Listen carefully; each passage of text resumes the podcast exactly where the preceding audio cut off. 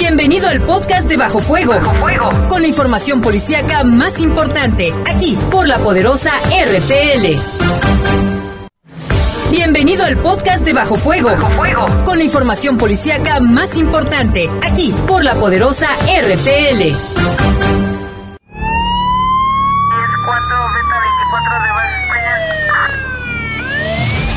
Los servicios informativos de la poderosa RPL presentan el noticiario policiaco de mayor audiencia en la región. Bajo fuego. Notas, comentarios y más. Jaime Ramírez, Lupita Tilano, Iván Rivera y Lalo Tapia. Trabajamos en conjunto para mantenerte informado de los sucesos más importantes ocurridos al momento. Ocurridos al momento. En Bajo Fuego, tu opinión es importante. Comunícate al 477-718-7995 y 96. WhatsApp 477-147-1100. En Bajo Fuego, esta es la información.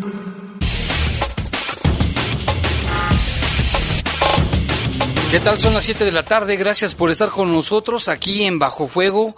Les saludamos con mucho gusto. En controles Jorge Rodríguez Sabanero. Control de cabina está nuestro compañero Julio Martínez, el buen Kim. Y en la conducción estamos. Guadalupe Atilano, ¿qué tal Jaime? Buena tarde, buena tarde a todos los que nos escuchan en este momento. Gracias Lupita, pues aquí estamos también, yo soy Jaime Ramírez, vámonos con una base de la información. Ahorita vamos a comentar también de la temperatura, ¿eh? porque está terrible, decía que 30 grados, pero yo creo que más, ¿no?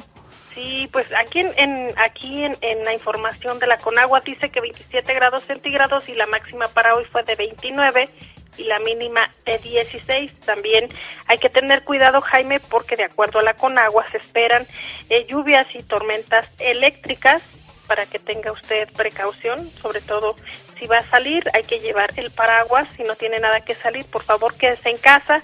De acuerdo a la Comisión Nacional del Agua, lo que pronostican es que se prevén lluvias, viento fuerte y granizadas en municipios de Guanajuato y Michoacán también. Eh, si usted quiere checarlo a través de las redes sociales, ahí viene más información.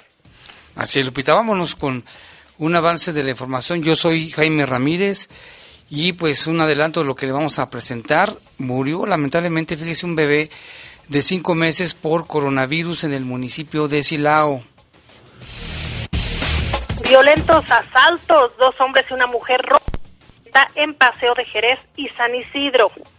Y se robaron una camioneta, una camioneta con lujo de violencia y hay que tener cuidado porque andan sueltos aquí en la ciudad. En otra información, sentencian a más de 30 años de cárcel a cuatro secuestradores que cometieron este delito en León y que gracias al trabajo de la Fiscalía lograron rescatar a la víctima. Indignación en Celaya por los homicidios registrados desde el pasado fin de semana. Asegura la Cámara de la Industria Restaurantera que sus afiliados cumplen con todos los protocolos sanitarios. Y en información del país, detienen en Chiapas a un sujeto que traía 647 kilos de cocaína.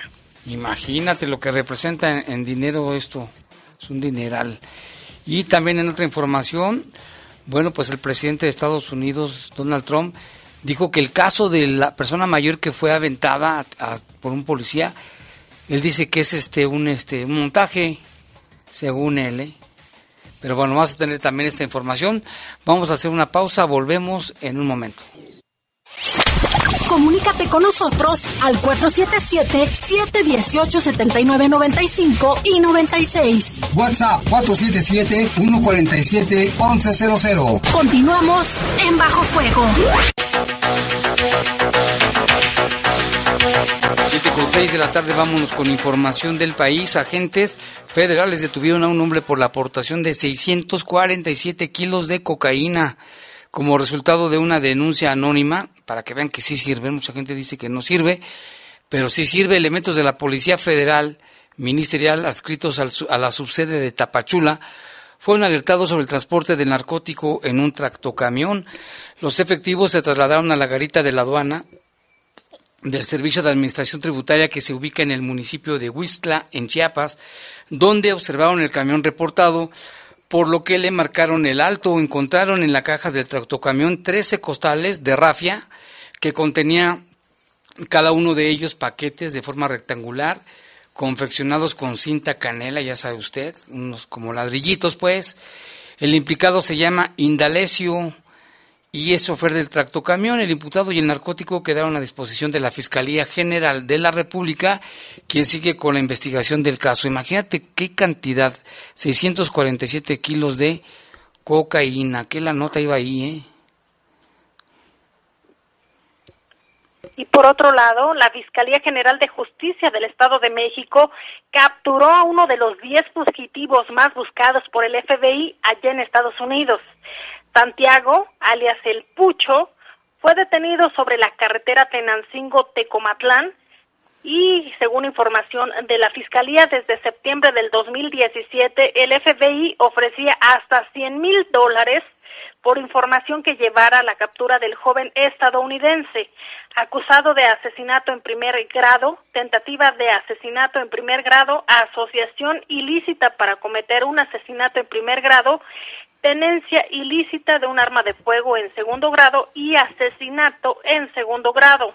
El pucho es conocido como o perteneció a un miembro de la pandilla, eh, aquí los sureños, pues está medio raro, ¿no? Los locotes sureños del este, del lado este. Locotes sureños, eh, con vínculos allá en Washington, Estados Unidos, y por ello era buscado por el FBI en los estados de Guerrero y Morelos, también aquí en México, y la recompensa, como le mencionaba, son de hasta 100 mil dólares. Imagínate, Jaime, todo ese dinero que ahorita tanta falta hace a muchos, muchos mexicanos. Sí, y resultó ser un verdadero pájaro de cuenta, ¿eh? Nomás lo vieras, ni parece, parece que no mata una mosca, pero mira lo que hizo y era buscado, uno de los más buscados por el FBI, ni más ni menos. Y, otra información, vamos también al estado de Guerrero porque el ah, ah lo de Guerrero que te digo que, que pertenecía, bien lo mencionaste, ah, locotes sureños. Sí, los locotes sureños. Y vámonos con más información, Lupita. Así es, tenemos información. Fíjese usted que Héctor Astudillo Flores, gobernador de Guerrero, está contagiado de COVID-19 y de inmediato se sometió a aislamiento voluntario. El anuncio lo hizo él, el mandatario, a través de su cuenta de Twitter, en el cual señala lo siguiente. A raíz de que tuve algunos síntomas de COVID-19, procedí a hacerme el examen correspondiente por segunda ocasión y salí positivo. Además, Astudillo Flores puntualizó que desde el momento mismo que le fue confirmado el contagio, seguirán las recomendaciones médicas y protocolos correspondientes. También dejó establecido que la distancia continuará dando atención a todos los asuntos del Estado de Guerrero a través de los mecanismos que ya se han venido utilizando en los últimos días, que es de forma virtual. Asimismo, dijo, estaré pendiente de todo, estaré pendiente de todos los avances para enfrentar esta dura pandemia que es una realidad. Exhortó a la ciudadanía para que cuiden a su familia y a los adultos mayores principalmente, porque dijo, vivimos un momento todavía difícil, que yo mismo pensé que no me iba a tocar a mí, pero ya me tocó. Fue lo que dijo el mandatario. Sí, dijo, voy a cuidarme, pero voy a seguir y cuidar también todo lo que esté alrededor de mi estado de guerrero, al que respeto y amo profundamente, pues dice que pensaba que no le iba a tocar y ya le tocó, lamentablemente. Este, seguramente, bueno, estar ahí en su casa, dice que seguirá trabajando y esperemos que todo salga bien, ¿no? También fíjate cómo día a día más funcionarios, gobernantes políticos salen positivos de coronavirus. Deportistas, actores, eh, miembros del clero, de todos les, ya les ha tocado este enemigo que se encuentra en todos lados, Jaime. Así es, hay que tener mucho cuidado, extremar las precauciones, lavado de manos, cubrebocas, sana distancia, todo lo que sea necesario. Y vámonos con información del mundo porque España ha impuesto el uso del cubrebocas de manera obligatoria hasta que el nuevo coronavirus COVID-19 sea eliminado de su territorio. El ministro de Salud, Salvador Hila, informó que habría multas por no utilizar cubrebocas en todo el territorio español. La medida ha sido implementada con carácter de obligatoria y por lo tanto las personas podrán ser sancionadas con una multa de 100 euros. Esto es más o menos 2.400, 2.300 pesos mexicanos para quien no porte cubrebocas en la calle. Se tiene que usar en todas partes. El cubrebocas deberá ser utilizado en la vía pública o en espacios cerrados, sobre todo cuando las personas no puedan mantener la distancia de 1.5 metros con otras, según detalla el comunicado del Ministerio de Salud Español. También se mantendrá su obligatoriedad en el transporte público, aviones, vehículos privados, cuyos ocupantes no vivan en la misma casa. Niños mayores de 6 años también deben utilizar cubrebocas. España es uno de los países más castigados por el nuevo coronavirus COVID-19 que ha provocado más de 27 mil víctimas y ante estos números el gobierno estableció el pasado 21 de mayo que todos los niños mayores de 6 años deberían utilizar el cubrebocas, mascarillas en la vía pública y también en todos los espacios cerrados. Todas estas medidas que estaban vigentes durante el estado de alarma deben seguir en vigencia hasta que dice derrotemos definitivamente al coronavirus, dice el Ministerio de Salud de España, de España, que ha sido, Lupita, uno de los países más afectados por el coronavirus en Europa, ¿eh? llegó a ser, incluso a rebasarse en cifras a España, digo a Italia, y por eso dice todas estas medidas que estaban vigentes desde el estado de alarma deben seguir hasta que derrotemos al virus. Las Islas Baleares del archipiélago frente a la costa de España en el Mediterráneo será la primera región de ese país que recibirá turistas extranjeros. El gobierno local ha comunicado que será entre 4.000 y 6.000 personas que llegarán a territorio español a partir del 15 de junio y la mayoría son procedentes de Alemania. Y en otra información también varias ciudades de Ecuador amanecieron el martes cubiertas de una capa de ceniza por la actividad eruptiva del volcán Sangay, ubicado en la región amazónica de ese país, lo que obligó a las autoridades a tomar medidas de prevención. El volcán Sangay entró en proceso eruptivo en mayo del 2019, pero debido al, debido al fuerte viento registrado en las últimas horas, la ceniza avanzó por varias localidades de la costa y sierra del país, incluyendo la ciudad de Guayaquil, la ceniza sale del volcán Sangay y luego se extiende hacia la provincia de Guayas y vemos una cantidad de ceniza que está llegando cerca de Guayaquil. En varias localidades de la ceniza cubrió algunas calles, techos de viviendas y de coches. En Guayaquil, la ciudad, las autoridades que también ha sufrido mucho por la pandemia, las autoridades decidieron suspender la actividad del aeropuerto internacional mientras se realiza la limpieza de la pista en los espacios públicos también se recogió la ceniza para precautelar la salud de la población y hay que recordar, como decíamos, Guayaquil enfrentó en marzo y abril uno de los peores brotes de coronavirus en esa región. El Instituto Geofísico de Ecuador dijo que hay evidencia de una erupción más grande en los próximos días, pero el volcán seguirá con su proceso eruptivo. Le agradecemos a, a Jairo Romero, un joven originario de Ecuador que nos mandó un video, lo vamos a subir a las redes sociales, impresionante la erupción de este volcán, ¿eh? se ve muy alto y como dice, pura ceniza en muchas localidades. También le informamos que los casos de COVID-19 en el planeta superaron este martes la barrera de los 7 millones con la pandemia concentrada en el continente americano y en particular en Sudamérica, según estadísticas y análisis de la Organización Mundial de la Salud. La cifra diaria de infectados se mantuvo de nuevo en un nivel muy elevado, con otros 131.296 casos. En cambio, las muertes reportadas por el coronavirus han caído a 3.469 en todo el mundo, hasta un total de 404.396 defunciones. Conforme el recuento de la Organización Mundial de la Salud, los casos en América, en América totalizan 3.36 millones de los cuales más de 1.3 millones corresponden a Latinoamérica.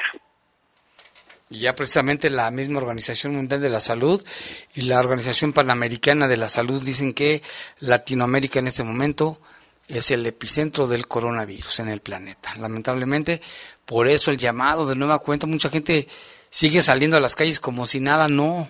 Hay que tener mucha precaución porque este virus no se detiene. 7 con 15, una pausa, regresamos en un momento con más información.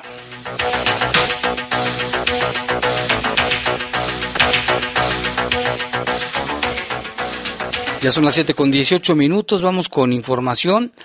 Bueno, pues resulta que aquí en León no paran los asaltos, los robos en muchas colonias, en muchos lugares. Y esta mañana una mujer fue víctima de un violento asalto. Le despojaron de su camioneta, los ladrones tripulaban un automóvil Swift de color blanco. Se trata de una camioneta X-Trail Sense 2018 de color gris Oxford con las placas GPT, GPT 095 del estado de Guanajuato. El robo fue en la zona sur de la ciudad por Paseo de Jerez y San Isidro aproximadamente a las nueve y media de la mañana de hoy. Los ladrones andan robando en este carro tipo Swift, color blanco. Son dos hombres y una mujer, los tres de complexión delgada. El hijo de la víctima nos relata cómo ocurrió el asalto para que tengan mucho cuidado. Claro que sí, te platico. El día de hoy aproximadamente como a las nueve y media de la mañana eh, mi madre se, encontraba dirigiéndose hacia el trabajo. Llegó al trabajo, como hace poquito teníamos, eh, tuvo una operación, tiene unas dificultades para realizar ciertas actividades y en una de ellas pues es literalmente guardar sus cosas que ocupa día a día con día. Dejó sus llaves en la bolsa, se bajó de la camioneta, en eso llega un carro blanco estilo Swift se estaciona de la parte de atrás de la camioneta, mi madre se baja de la camioneta para dirigirse hacia el trabajo, del lado del conductor se baja el muchacho, corre directamente hacia mi mamá, le saca la pistola, le arrebata la bolsa, tira unas cosas que traía mi mamá en la mano, se dirige el siguiente muchacho que venía del lado del copiloto hacia la camioneta y en cuanto se acerca a la bolsa, pues abren la camioneta, se suben dos muchachos a la camioneta de mi madre, y una señorita que se encontraba con ellos eh, se lleva el carro blanco con el cual ellos estaban eh, pues haciendo sus, sus cosas. Eh, se fueron los dos carros, rápidamente arrancaron, ya tenían conocimiento yo creo que de cómo se manejaba la camioneta porque no tuvieron ningún problema ni para abrirla ni para irse en la camioneta. Híjole, y esto fue temprano, ¿no? Sí, fue a las nueve y media de la mañana fue aproximadamente entre la zona de San Isidro de Jerez y Paseo de Jerez. Híjole, pues que el sustazo que se llevaron, pues ojalá que la gente que nos está escuchando, si la ve, pues ayuden a recuperarla. Pues, pues muchas gracias y pues qué triste que pasen cosas de estas, ¿no? Claro que sí, es, la verdad es que hasta no puedo ni hablar bien, porque lejos de que sean pues sustos y cosas materiales, yo creo que nadie se merece este tipo de cosas y menos en Guanajuato. Así es, muchas gracias y aquí estamos a la orden. Muchísimas gracias, se los agradezco muchísimo. Gracias. Pues ahí está este caso, ojalá si, si alguien la, ve, fíjense, las placas son GPT 095A del estado de Guanajuato, es una X-Trail Sense 2018 de color gris Oxford y también tengan precaución si logra ver tres zampones arriba de un suite blanco, son dos hombres y una mujer, con pistola en mano despojaron a esta persona de su camioneta. Y vámonos con más información, Lupita. Así es, ahora hasta el municipio de Celaya eh, tiene el reporte completo Paco Hernández de Tabloide News para hablarnos sobre esta indignación que ocurre en aquel municipio por los homicidios registrados en los últimos días. Jaime, ¿cómo estás? Muy buenas tardes, al igual que todo el auditorio de Bajo Fuego en León, Guanajuato, pues para comentarte desde Celaya algunos de los acontecimientos que se han presentado en los últimos días y en donde hay uno en particular que ha conmocionado mucho a la población aquí en este municipio. Y se trata principalmente de lo que ocurrió el sábado pasado por la tarde, aproximadamente a las dos, cuando en un taller de reparación de pintura automotriz en una colonia habitacional bastante conocida aquí en Celaya, como lo es la colonia Las Fuentes, en la calle Albino García, en un taller trabajaban tres hermanos y un menor de edad de 16 años precisamente que apenas estaba empezando a aprender este oficio con, con, sus compañeros, con sus amigos, y llegaron hombres armados, dispararon al interior, aventaron granadas, una inclusive quedó sin explotar, y lamentablemente los cuatro perdieron la vida en este terrible acontecimiento. Cuatro jóvenes aquí en Celaya que lamentablemente pues les fue cortado de tajo las ilusiones, los sueños, las aspiraciones que tenían para el futuro y en donde pues lamentablemente se dio esta situación aquí en el municipio, como te decía, este sábado. Eh, como en los otros demás ataques armados que ha habido a diferentes instalaciones, obviamente los agresores escaparon, llegaron elementos de la Fiscalía, del Ejército, de la Guardia Nacional, inclusive estuvieron trabajando varias horas, eh, trajeron un robot eh, por parte del Ejército para poder desactivar, recoger y desactivar una granada que no explotó, pero que estaba activada y había el riesgo de que pudiera detonar en al momento de ser manipulada, y fueron varias horas de tensión en este lugar. Entonces ya después eh, de que ocurrió todo esto es cuando se, dieron a conocer las identidades de las personas que habían fallecido en este sitio. Y como te mencionaba en un principio, eh, tres de ellos, lamentablemente, Diego, Ulises y Rogelio Becerra Becerra, tres hermanos, uno de ellos inclusive Diego que, que estudiaba en el Tecnológico de Celaya, en la Ingeniería Química, otro estaba en la Universidad de Guanajuato y uno más era el que se encargaba de este taller, pues los tres hermanos que compartían el gusto por el automovilismo, por la pintura, por los acabados y detallados, y por eso es que habían decidido abrir este taller en conjunto. Estaban trabajando los tres ahí y que era el sueño de cualquier joven, y en este caso en particular de los tres hermanos, de prosperar, de ir creciendo y de inclusive abrir más adelante sucursales no solamente en Celaya, sino también en otros municipios del estado. Y a este, y en este lugar pues también se suma el lamentable fallecimiento de un joven de apenas 16 años, Arturo Lara, el cual también bastante conocido, sobre todo en el gremio de quienes gustan el ciclismo, porque a él le gustaba precisamente este deporte, y este joven pues estaba también en este lugar eh, aprendiendo el oficio, eh, le gustaba también el automovilismo, le gustaba también el tema del detallado automotriz, y estaba pues también en ese momento cuando se dio este ataque. Entonces, cuatro personas que hoy lamentablemente perdieron la vida, el día de ayer se dio el velorio y el sepelio de Arturo, el joven de 16 años. Este martes fue el de Diego, Ulises y Rogelio Becerra en San Miguel Eménguaro, en Salvatierra, y en donde, pues, obviamente fueron escenas bastante tristes, eh, muy lamentables, y en donde principalmente, bueno, también eh, los estudiantes del Tecnológico de Celaya muy probablemente se estarán juntando este miércoles o jueves a través del Consejo Estudiantil para determinar qué acciones eh, podrían estar llevando a cabo, ya que se hablaba de alguna manifestación, otras acciones, sobre todo por la muerte de uno de sus compañeros, como fue el caso de Diego, que como te mencionaba también, estudiaba precisamente la ingeniería química en esta institución. Es una tarde triste aquí en Celaya y pues bueno, es parte de lo que ha acontecido. Estaremos al pendiente, por supuesto, de lo que acontezca en relación a este este caso o bien a cualquier otro de relevancia que se presente aquí en el municipio. Un saludo a Bajo Fuego, a todo el auditorio de León. Un abrazo, Jaime. Hasta pronto. Igualmente, Paco, gracias por transmitirnos esta información que de verdad, Lupita, lo hemos comentado, todo el estado de Guanajuato es objeto de mucha inseguridad, de muchos homicidios, pero Celaya en particular ha sido uno de los municipios más golpeados por la delincuencia, secuestros, extorsiones, pago de piso, ya sabemos de quién pudieran ser los responsables y, el pueblo está enojado, ¿eh? Hay un hashtag que se llama Celaya de Luto, donde hay infinidad de mensajes que todos piden seguridad, dice Celaya de Luto, señor gobernador, señor presidente López Obrador, Celaya los necesita, el dolor en esta ciudad es insostenible, este es uno de los comentarios, otro más dice, nos van a escuchar y van a demostrar que no estamos solos, el hashtag Celaya de luto y convocan a una marcha por los que ya no están el lunes 15 de junio a las, a las 10 de la mañana, partiendo de las instalaciones de la feria de Celaya. También acá este otro reporte dice cómo nos estremece con estas historias Guanajuato, el estudiante, él era Diego, el estudiante asesinado también, y también dice, si compras drogas y cosas robadas, no solo eres parte del problema, eres parte culpable de la inseguridad. Aquí culminan a la gente que no compre cosas robadas, porque pues esto es una cadena, ¿no, Lupita? Así es, de aquí también la importancia la denuncia. Y bien lo mencionas, eh, Jaime Celaya ha sido bastante afectado por la inseguridad y la delincuencia hay quienes dicen que han optado por irse incluso a otras ciudades o a otros países ya a radicar directamente ya con su familia porque no aguantan eh, todas las situaciones que ocurren en ese municipio.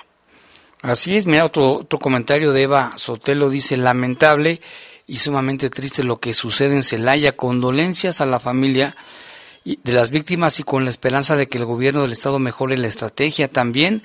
Aquí dice Lord, dice Lord Cajetas, qué gran decepción de la alcaldesa de Celaya. Realmente no has hecho nada. Que en paz descansen los hermanos Becerra, dice otro comentario, y a todos los estudiantes que la delincuencia se ha llevado en Guanajuato.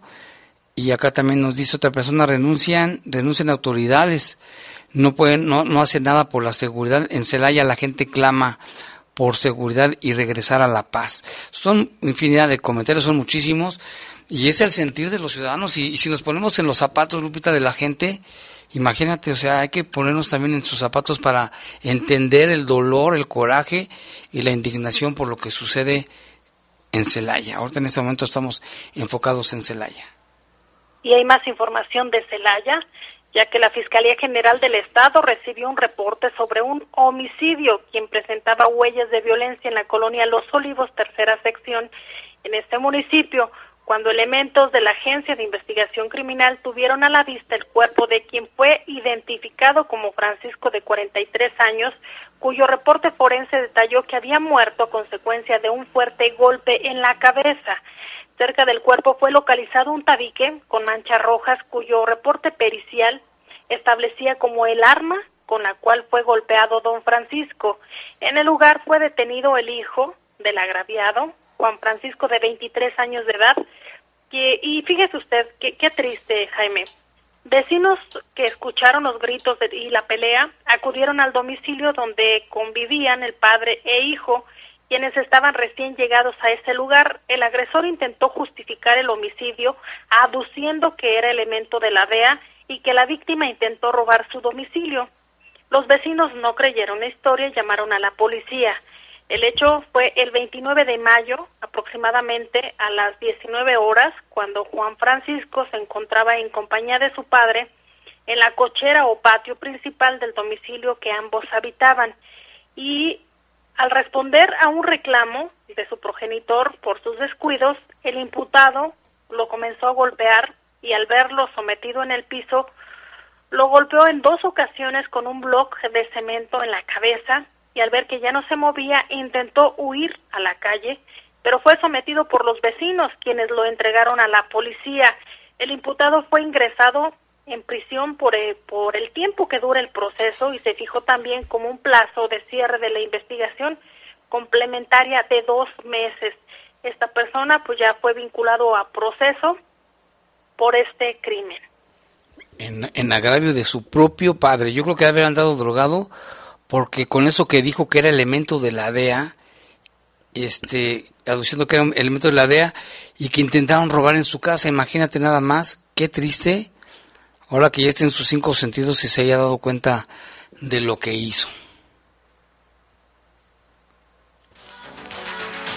Y en otra información, la Fiscalía General del Estado obtuvo sentencia condenatoria de 10 años y 6 meses de prisión contra José, culpable de violación espuria en San Miguel de Allende. La víctima, una menor de edad, tiene parentesco con el agresor, cosas que son muy comunes, lamentablemente. Se demostró ante el juez que José, el 10 de abril de este año llevó a la víctima a un domicilio donde trabajaba y abusó sexualmente de ella. Los hechos fueron denunciados ante la Fiscalía Regional de San Miguel de Allende, donde se le brindó la atención integral y el acompañamiento jurídico que permitió que el imputado enfrentara la justicia tras su aprehensión con orden judicial. Y sobre estos temas de violaciones a niños, Guanajuato también es muy alto y mucho hay, muchos casos no se llegan a denunciar, Lupita. Así es, la violación sexual de niños es un delito con gran cifra negra en cuanto a denuncias y falta de información oficial. Esto sucede por el temor de las víctimas a hablar, la vergüenza y el ocultamiento de casos. Estos son algunos datos que muestran la gravedad de la situación expuestos por especialistas en un foro abierto realizado el miércoles allá en el Senado. Se calcula, Jaime, que una de cada cuatro niñas y uno de cada seis niños sufren violación antes de cumplir la mayoría de edad. La tasa de violación de niñas y niños en México es de 1.764 por cada 100.000. De acuerdo con el Instituto Nacional de Estadística y Geografía, INEGI, además, 5.000 de cada 100.000 sufren tocamientos. De mil casos de abuso, solo se denuncian ante la justicia unos 100. De estos, solo 10 van a juicio y de ahí solo uno llega a condena, es decir, la impunidad es del 99% y la cifra negra aún mayor. Un niño toma en promedio 20 años en poder hablar de la violación que sufrió, de acuerdo con psicólogos especialistas del tema, pero los códigos penales de México permiten que este delito prescriba a los 5 o 10 años. Un estudio de, la de una organización importante, fíjese, en 2015 309 niños y adolescentes requirieron hospitalización tras haber sufrido una agresión sexual.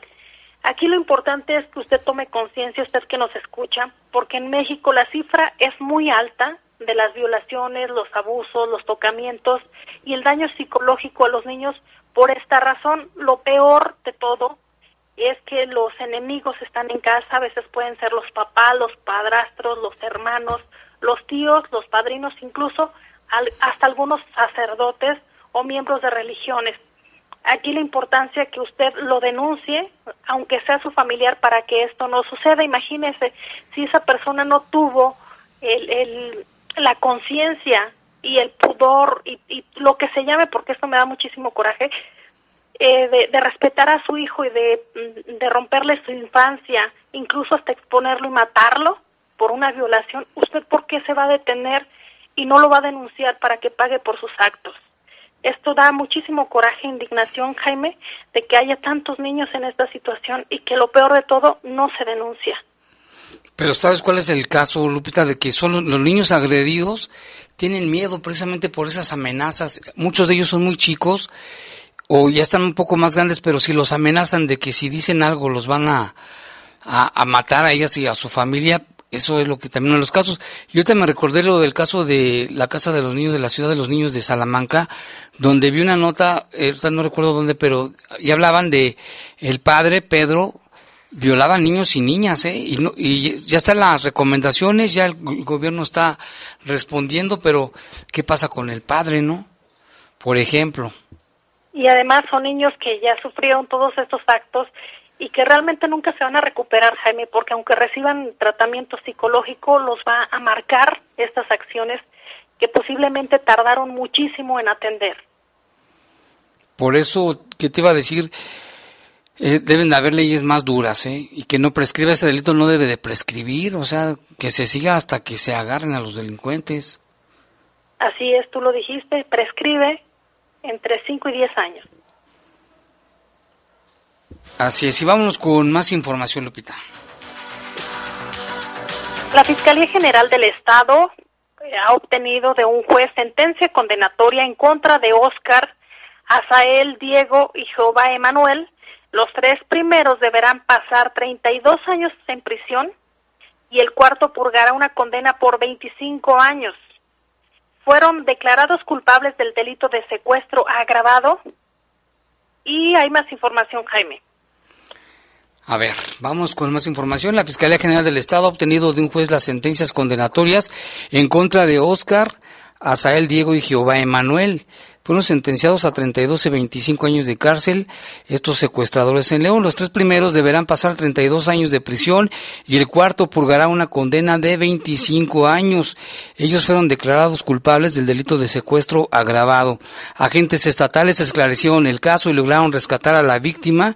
Los hechos ocurrieron el 26 de octubre del año 2009, cuando los sentenciados con lujo de violencia secuestraron a la víctima sobre la calle Antonio Velázquez de la colonia San Sebastián, aquí en León. Posteriormente exigieron una fuerte suma de dinero a su familia a cambio de liberarlo. Al recibir la denuncia, la Fiscalía activó los protocolos de investigación para la búsqueda, los cuales en poco tiempo rindieron frutos al ubicar y rescatar a la víctima de una casa de seguridad y con ello la captura de los cuatro partícipes del crimen, quienes fueron presentados ante el órgano jurisdiccional donde fueron sujetos a un proceso penal tras las acusaciones formuladas por esta representación social. Por lo anterior, el juez dictó las sentencias condenatorias, estableciendo que los sentenciados permanezcan recluidos en prisión, purgando sus condenas sin ningún beneficio de ley. Además, deben pagar una multa y la reparación del daño en favor de la víctima. Qué bueno que se logró esta sentencia por muchos años a estos secuestradores para que sepan que quien comete este delito pues no la tienen nada fácil. Mientras tanto, en el municipio de Irapuato esta tarde eh, se originó un chubasco que dejó al menos 10 colonias y vialidades principales con algunos problemas de acumulación de agua. Entre las colonias afectadas se encuentran Los Hoyos, Plan Guanajuato, Infonavit, Hacienda de la Virgen, Nuevo México, Lucio Cabañas, y calle Irapuato, 18 de agosto, y zona centro. El agua alcanzó a ingresar en algunos domicilios sin que se registraran personas lesionadas o con alguna otra afectación. El coordinador de protección civil de Irapuato, Juan Segoviano Tobar, dijo que todos los equipos de junta de agua potable y alcantarillado, el personal operativo de las dependencias y otros trabajaron desde que se activó el protocolo señaló que la cantidad de lluvia sobrepasó la capacidad del desfogue de agua de forma inmediata. Vamos a escucharlo. Después de que todos los niveles de agua volvieron a su normalidad, que ya bajaron, las calles estaban tapizadas de basura, o sea, esto indica que el agua que cuando entró a los drenajes encontró taponamiento, por, por gravedad sacó la basura y era algo, pues, se ve muy grave el asunto, la verdad. Necesitamos ayuda a la ciudadanía para solucionar este problema. Además, se registró la caída de un árbol y una persona quedó atrapada en su vehículo, esto debajo del puente de la calle San Miguel de Allende en la ciudad industrial. Ciudadano que fue rescatado sano y salvo y al filo de las 3.30 de la mañana del martes el agua pluvial fue desalojada de la ciudad y regresó todo a la normalidad. El gobierno Tobar dijo que se trató de un fenómeno atípico pues por lo regular el chubasco suele ocurrir en algún punto de la ciudad y ayer por la noche cubrió todo el municipio con una lluvia intensa por un lapso alrededor de 40 minutos. Y bueno, vamos con, aquí tenemos algunos reportes, nos llama Luis Ramírez, dice nada más, dice, me manda un mensaje, dice, Jaime, dice, a ver, eh, dice el gobernador también debería pedir una disculpa a los guanajuatenses por la falta de eficacia en cuanto a la violencia desatada en todo el estado de Guanajuato impunemente, dice Luis Ramírez. Aquí está su mensaje. Y vámonos con temas del coronavirus porque Lamentablemente, hoy se dio una triste noticia como muchas. El secretario de Salud, Daniel Díaz Martínez, informó sobre el fallecimiento de un bebé de cinco meses por COVID-19 originario de Silao. Este es el primer caso en Guanajuato documentado por la muerte de un bebé a causa del COVID-19. El secretario lamentó el fallecimiento, insistió a la población en extremar medidas higiénicas y no relajar o minimizar el tema. Puntualizó que es importante no exponer a los menores de edad con la idea de que a ellos no les afecta y seguir con la estrategia de quédate en casa, quédate en casa. A su vez lamentó que la fatalidad haya aumentado en Guanajuato a causa de la movilidad, exposición y en parte por disminuir las medidas higiénicas y respiratorias entre la población. El secretario indicó que el deceso se registró en el Hospital General de Silao y su contagio fue por transmisión comunitaria, es decir, no se sabe quién o cómo lo contagió. Al ingresar al nosocomio el pequeño fue atendido por personal médico por la tarde de este lunes con un cuadro de dificultad respiratoria, con un cuadro respiratorio atípico, similar a una gripa que se convirtió en una neumonía con respuesta y sistemática se le practicó una tomografía registrando datos pulmonares comprometidos y una respuesta inflamatoria, inflamatoria de los, de los pulmones, con un evidente sistema deteriorado que fue evolucionando con sorprendente rapidez y murió en la misma noche en ese hospital. El secretario Daniel Díaz Martínez Hizo, enfatizó a la ciudadanía que extreme precauciones, cuidar en extremo a las personas de grupos vulnerables, como son mujeres embarazadas, personas mayores, personas con enfermedades crónico-degenerativas, no transmisibles como diabetes, así como personas con obesidad y mayores de 60 años. Y aquí llama mantener sanos a los niños y cuando estén más grandes, enseñarles y reforzar las medidas preventivas. Los padres y cuidadores desempeñan un rol importante a la hora de enseñar a los niños a lavarse las manos.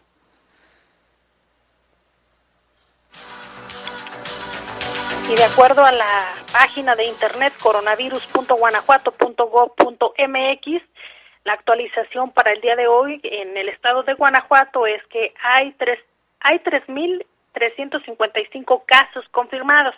Los casos en investigación suman ya 1.381. Casos descartados 12.652. Hay un incremento en las defunciones que ya llegaron a 204. 204 decesos por esta causa. En cuanto a los casos recuperados, van eh, 1.009, 1.009 personas que han podido recuperarse de este coronavirus. Y en cuanto a los casos de transmisión comunitaria, son 3.201, así como lo escucha, 3.201 casos en el estado de Guanajuato. En cuanto a los fallecimientos, se registraron 10 ya le dábamos la cuenta de cómo está el comportamiento día a día y de estos últimos días que nos proporciona el dato la Secretaría de Salud informa que es una mujer de 62 años residente de León, falleció en el Hospital General Regional. Número 58 es una mujer de 80 años, también residente de Juventino Rosas, ella falleció en un hospital de Celaya. Es otra mujer de 75 años, residente de León, eh, otra mujer de 54 años, también de León. Eh, hay otra mujer de 70 años de edad, también de León, presentaba enfermedades como cardiovascular y obesidad. Hay los demás son hombres, uno de 81 años, residente de León, un hombre de 34 años, residente de Silao, un hombre de 43 de León, Guanajuato, otro hombre de 61 años que también falleció y es de León, Guanajuato. Y por último, un hombre de 82 años, este último también tenía comor comorbilidades, tenía diabetes. Lamentable todos estos, estos decesos que han ocurrido en el estado de Guanajuato a consecuencia del COVID-19. Ocho de León, ¿eh, Lupita? Ocho de aquí de León. Así es. Y vamos a un corte, no sé si vamos a un corte. Sí, vamos a un corte y regresamos con más. Comunícate con nosotros al 477-718-7995 y 96. WhatsApp 477-147-1100. Continuamos en Bajo Fuego.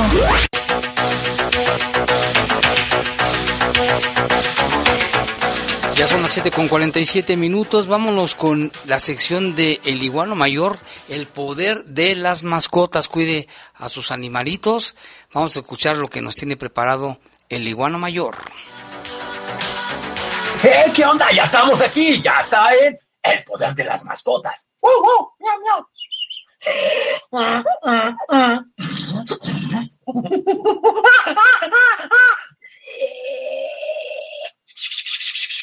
edición. Pandemia. Jaime, Lupita, ¿qué onda? Espero que ahorita estén todos con sus cubrebocas cuando salgan a la calle bien preparados. Yo ya tengo mi cubrebocas de perritos, de gatitos, todo ahí bien, ya me verán en unas fotos. Pero bueno, pero acuérdense que hay que quedarnos más tiempo en casa porque se está poniendo feo esto aquí en León. Seguimos en rojo y es importante que tomemos en serio esto. Sí, este, está falleciendo mucha gente. Hace ratito vi los números y son ocho personas que ya fallecieron aquí en León. Entonces, eso no está chido. Y bueno, entonces ya saben, pongamos las pilas cada uno de nosotros para hacer, tenemos que tener empatía social con toda la gente que están haciendo del sector salud, están están dando ahí una gran batalla para sacarnos, pero nosotros también podemos ayudarlos si seguimos las indicaciones. Acuérdense, si salimos cubrebocas, este, hay que el gel, y si no, hay que quedarse en casa lo más que se pueda trabajando, o si salen a trabajar, guarden la Susana distancia. Acuérdense, Susana distancia, sí, este, cumbianchera, hombre, para que todos estemos en nuestra distancia y se pueda. Y bueno, pues vámonos ya aquí con las acciones, eh, porque empieza aquí lo rápido, porque ya nos vamos. ¡Uh! no, oigan, esta semana va a estar algo bien fregón, va a estar bien a todo dar para todos los que puedan este, tener en su casa computadora o por el celular. Ahí puedan, se puedan aventar el, un festival de cine de animales y mascotas. Se llama Pet Film Festival Tepozclán. Entonces va a estar a todo dar, va a ser del 12 al 14 de junio y este es gratuito. Pueden entrar por internet, búsquenlo así, Pet Film Festival Tepozclán. Nada más póngale este Pet Film y este y ya van, van, van a encontrar la página y pueden ver todos los cortometrajes o largometrajes que, que, van a tener y están muy chidos. Yo ya, ya vi la programación que van a tener, están muy perroncitos y el festival va a estar dedicado a los elefantes. Están este, buscando que se les eh, que se les dé sus derechos como personas no humanas. Entonces, es muy importante para que vean el festival. Se llama Pet Festival Tepozclán, para que lo vean. Y fíjense que viendo esto, eh, no estaría mal que para el 2021 ahí con, con, la gente de la poderosa nos organicemos uno igual, ¿no? Estaría fregón, ¿no? Así que hagan su cartita a los reyes. Entonces ya saben, del 12 al 14 de junio, un festival para ver por internet por desde su casa, desde el celular, por la computadora, como quieran, Pet Film Festival Tepozclán. Entonces está muy chidito, está muy bueno con material de todo el mundo, entonces para que lo vean. Y pasando otra cosa, ya vean que les había comentado de que había este, acciones de para que ahorita que estábamos en las cuarentenas, con, con la pandemia, de quédate en el casa, de que había acciones para que perritos o gatitos este, pudieran convivir este, con gente de manera temporal este, y para que las personas no se pusieran ahí loquillos, este, y pudieran estar con un perrito que les calmara un gato, les calmara las ansias y descubrieran los beneficios que da la adopción. Entonces, este, ahorita ya los de, eh, ¿cómo se llama? Los de Nupec, de, de, de las croquetas, se aventaron una paginita que se llama perromis.com.mx, lo repito, perromis.com.mx, para que, este, así como roomies, pero con perro, para que se animen y este, y ahí pueden ver, o sea, pueden seleccionar perritos que pueden estar con ustedes durante esta pandemia, los conocen, y si todo sale bien chido, puede ser que al final se queden con ustedes. Entonces,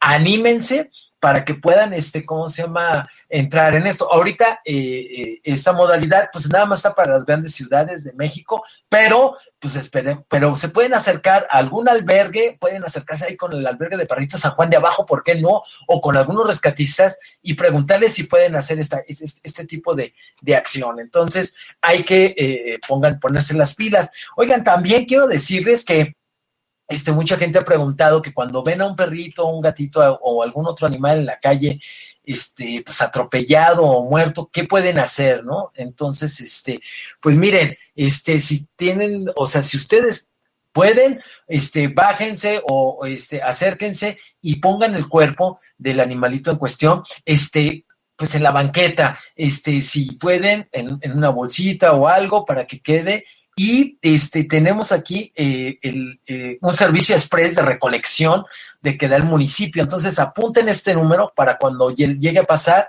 este, puedan ustedes, este, ¿cómo se llama? Tenerlo. Es el número es el 194 2600 y el otro es el 124 2615. Repito los números 124 2600 y 194 26 15. Hablan ustedes ese número y ya les pueden, eh, eh, eh, les pueden, les dan la, dirección, este, todo, las indicaciones de dónde está y ya pasan, pasan a recoger el cuerpo. Entonces hay que ponernos las pilas y hay que recordarles que este Perritos San Juan de Abajo, el albergue, este mes ya se va, va a, tiene que entregar sus terrenos, una parte de sus terrenos que, este, que renta para que, este, ¿cómo se llama? Para que, ¿cómo se llama? Pues ya otras personas van a usar estos terrenos. Entonces está haciendo un llamado para que ahorita que no se pueden hacer adoptones, que eh, puedan, este, ¿cómo se llama? Meterse a su página de Perritos San Juan de Abajo y busquen algún perrito que quieran adoptar. Entonces, por favor, vamos a apoyar al albergue de Perritos San Juan de Abajo con, este, con adopciones y también si quieren hacer, creo que si pueden donar croquetas, con gusto se los agradeceríamos. Entonces las pueden dejar aquí en La Poderosa para que este, las dejen y luego ya este, aquí ya se las hacemos llegar a los perritos de San Juan de Abajo. Entonces acuérdense, perritos de San Juan de Abajo en Facebook, ahí pueden adoptar. Entonces, por favor, vamos, vamos, vamos a ponernos todas las pilas porque tienen que mover este, son 15 perritos que tienen que mover de, de, un área que se va a cerrar ya, que tenemos que se tiene que entregar. Entonces, métanse al, al Facebook de Perritos San Juan de Abajo, entonces para hacerlo. Y quiero recordarles que también el CCBA tiene su página para adopciones, entonces, y que cada semana se actualiza con fotografías para que ustedes puedan ver qué es lo que tienen. Ahorita les ha ido muy bien con las adopciones, este, respetando las medidas de seguridad de esta pandemia y este, nada más entra una persona con cubrebocas con una persona del CCBA, entra a su área, entonces, para que puedan checar. Entonces, si quieren ver qué perritos son los que tienen, entren a Facebook a Adopciones CCBA, León GTO, y ahí pueden ver los perritos que hay. Entonces, acérquense, hay cachorritos, hay desde muy chicos. Y algo que todos han preguntado es de que muchas veces en el CCBA no encuentran gatitos. Entonces, los invito a que se metan al Facebook de Gaticos León Guanajuato, o sea, vayan con las chicas del albergue de Gaticos León Guanajuato, porque tienen ellos más de 80 gatos que están buscando un hogar. Entonces vamos a ponernos las pilas para ayudarlos también. Entonces ya saben, ahí en Facebook, Gaticos, Gaticos de Guanajuato. Y también quiero decirles que yo tengo una perrita que se llama Bloody, que es bien bonita, casi va, tiene dos, dos, meses, que la aventaron ahí por Villas de San Juan, muy eh, desgraciadamente, y pues bueno, la tengo yo ahorita y la estoy dando en adopción. Entonces, para que quiera conocer una perrita que está bien bonita y todo, pues ya le mando fotos, todo a Blondie, una perrita genial, hermosa, es mestiza con este con labrador y pues bueno, pues va, este, va a crecer tamaño mediano grande. Entonces, abren su corazón, tenemos muchos lados para hacer adopciones, así que vamos. Y lo último, ya para cerrar, acuérdense que hay una página que se llama samu.app donde pueden checar adopciones. Mucha gente, muchos rescatistas ya están metiendo ahí sus, eh, sus fotografías de perritos, así que ya saben, samu.app, que es una página de Costa Rica, pero que ya entró a México con todas las ganas y que es una página que no tiene lucro. Así que pongámonos todas las pilas y ya, pues vámonos, porque ya hay que, hay que hacernos un buen licuado para esta noche, para este... ¡Ay! ya se un licuadito y todo. ¡Ay, caramba! ¡Vámonos ya a las conchas! ¡Ay! ¡Sí! ¡Ahí nos vemos! Esto fue el poder de las mascotas. ¡Woo, woo! ¡Miau, miau!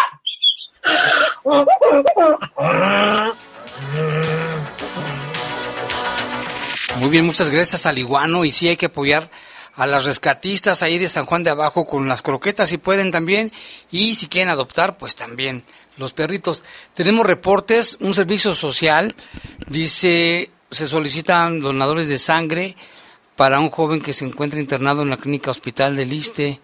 Urge sangre de cualquier tipo para el joven Edgar Gutiérrez Martínez.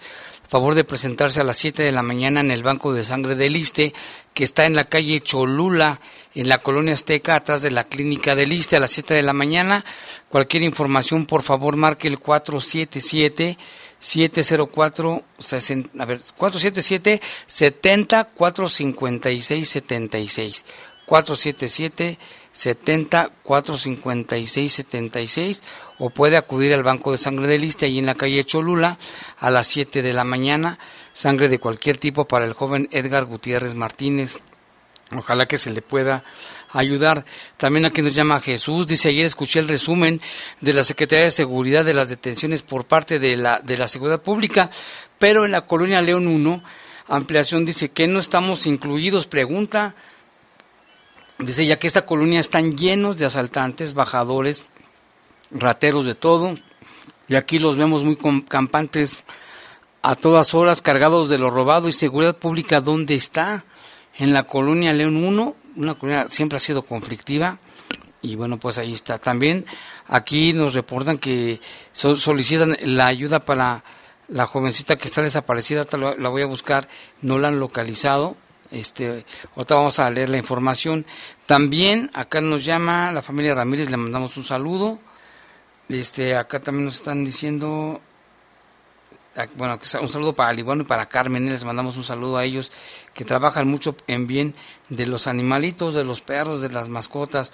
Carlos Gustavo nos dice, dice, ya no he tenido oportunidad de escuchar los programas, dice, pero Dice, pienso que no le vamos a librar, dice, porque se le hace, se le da mucha información del coronavirus y no se hace nada contra el cambio climático que también nos está afectando. Dice, ojalá los medios dedicaran el 1% de tiempo que le dedican al COVID, porque, dice, la situación del cambio climático está muy fuerte, eso sí, tiene razón, y que hay mucha información al respecto. información importante, Jaime, el gobernador a través de su cuenta de Twitter, el gobernador Diego Siménez Rodríguez Vallejo, eh, lamentó el fallecimiento del maestro Eugenio Trueba Olivares. Así está textualmente, dice, lamento la partida del maestro Eugenio Trueba Olivares, destacado jurista, literato, dramaturgo e ícono de la Universidad de Guanajuato, cofundador del teatro. Hasta aquí, los sucesos policíacos más importantes de Bajo Fuego. Bajo fuego. Hasta aquí, los sucesos policíacos más importantes de Bajo Fuego. Bajo fuego.